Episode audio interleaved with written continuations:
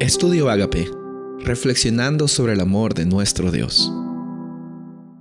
El título de hoy es Afrontar las dificultades con humildad. Miqueas capítulo 6, versículos 7 y 8. ¿Se agradará Jehová de millares de carneros o de diez mil arroyos de aceite? ¿Daré mi primogénito por mi rebelión, el fruto de mis entrañas por el pecado de mi alma? Oh hombre, Él te ha declarado lo que es bueno. ¿Y qué pide Jehová de ti? Solamente a hacer justicia y amar misericordia y humillarte ante tu Dios.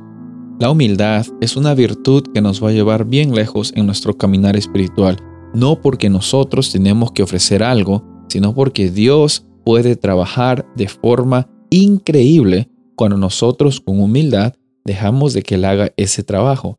Cuando estamos leyendo la Biblia y cuando pensamos que solo se trata de lo que nosotros somos y de lo que nosotros sabemos, Estamos haciendo una barrera increíble para que Dios no pueda trabajar y no pueda transformar nuestra vida, porque el propósito de leer la Biblia no solo es saber de Dios, sino es vivir con Él. Perdemos a veces el foco. Y aquí en el versículo que hemos leído de Miqueas, en la traducción que yo les acabo de leer, dice, ¿qué es lo que Dios pide de ti?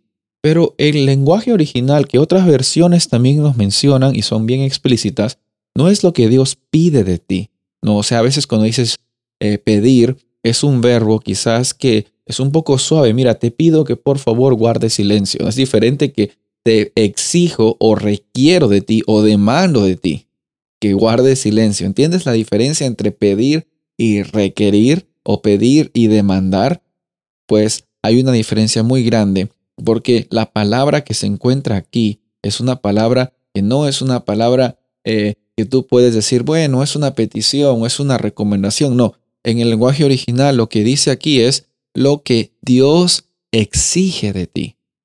Mira, no es que Dios exige una conducta, sino que Él finalmente lo que está tratando de buscar es que tú tengas una actitud de humildad.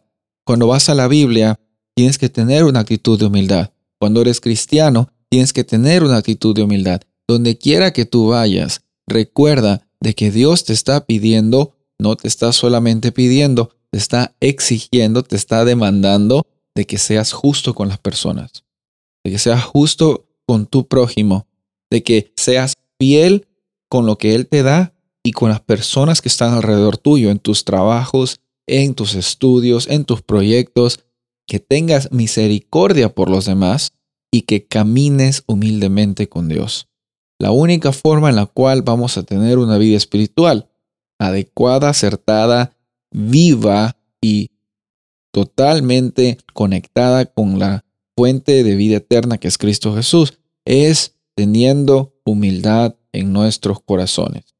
Porque cuando tú vas a la Biblia y no tienes humildad, el autor de la Biblia, que es el Espíritu Santo, no va a poder guiarte.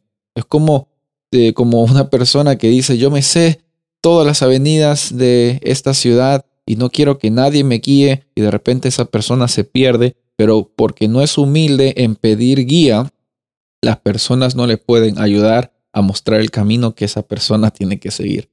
A veces nosotros pensamos que podemos transitar por las vías de nuestra vida sin necesidad de una guía.